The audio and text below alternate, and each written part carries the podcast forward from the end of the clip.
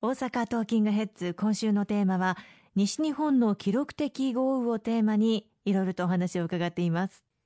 あの喉元を過ぎればというような状態であこういった被害があってもまたいわゆるこう普通の生活が戻ってくると忘れがちですけれども常日頃から意識して備えあれば憂いなしというようにしっかりと心がけていきたいものですね。そうですね、まあ、今回はあの大阪においては大阪北部地震の発生した直後ということもあって、まあ、地盤が非常に緩んでいることが十分あの、想定されました、まあ、そのこともあって気象庁は実はあの大阪府においてはあの土砂災害警報の発生を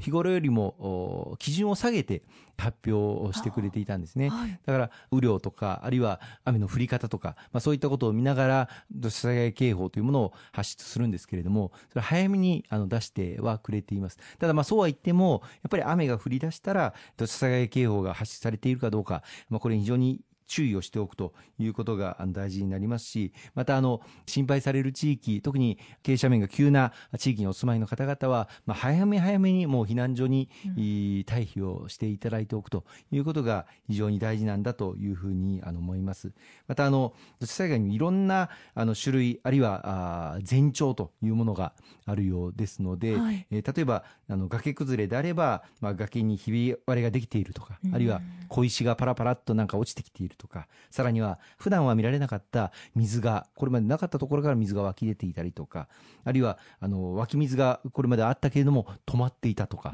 うん、そういった兆候を見ていただいて、あちょっと怪しいなと思ったら、まあ、専門的なあの行政の部署に、えー、すぐ連絡をしておいていただく、あるいは心配な方は避難所に早くからあ退避をしておいていただくということが非常に大事だと思います。そうですね。ありがとうございます。そしてあの今回の被害に対して自衛隊の方の活動が本当に素晴らしいなというふうに思う部分がありまして特にあの中部方面隊というのはこの被害があったところ全域を担当しているということでかなり大変だったのではないかなというふうに思っています。そうですね。あのここはあの近畿地域をはじめあの中国四国地域あるいは東海北陸と、まあ、全国2府19県を担任しているのが中部方面隊で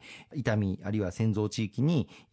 まあ、中心的な拠点を有しているんですけれども今回の、まあ、災害が発生した、まあ、大部分を担当しているということで大雨洪水警報が出されて、まあ、災害派遣要請が出された地域で隊員一人一人が大変なあの苦労あるいはあの災害派遣の支援体制に当たってくれていますね、まあ、あの大阪北部地震の時もそうでしたけれども、まあ、本来の自衛隊の役割というのは国防ですので、はい、武力行使に対して自国を防衛する、まあ、これが主たる任務なんですけれども、あの今、防衛省設置法、あるいは自衛隊法におきましても、この災害派遣というのも非常に重要な任務として役割を担ってきてくれているなと、特にあの阪神・淡路大震災の時もそうでしたし、あるいは東北の東日本大震災の時もそうでしたけれども、こうした大規模災害の時に、長期間にわたってって被災者の方々に寄り添ってしかも力仕事も相当ありますしあの専門的な能力例えばあの空から大規模な洪水が発生した時には現場の状況を把握する確認をする、え、こうしたことが不可欠ですけれども航空機部隊ヘリコプターなどを直ちに飛び上がらせてそして現場を確認状況を把握をするということが一番大事な真っ先の、ね、仕事になってきますがそういった確認作業を行ってもらうことさらには土石流やあるいは崖崩れなどが行って発生した時に、まあ、二次災害の危険は常にあるんですけれども人命救助最優先に、えー、その土砂からの人命救助活動に当たっていただく。あるいは被災者の方々の支援策として、えー、水やあのガスが止まってしまうというような中で給水活動あるいは入浴支援というのも、うん、あのやって、えー、くれたりしますしさらにはあの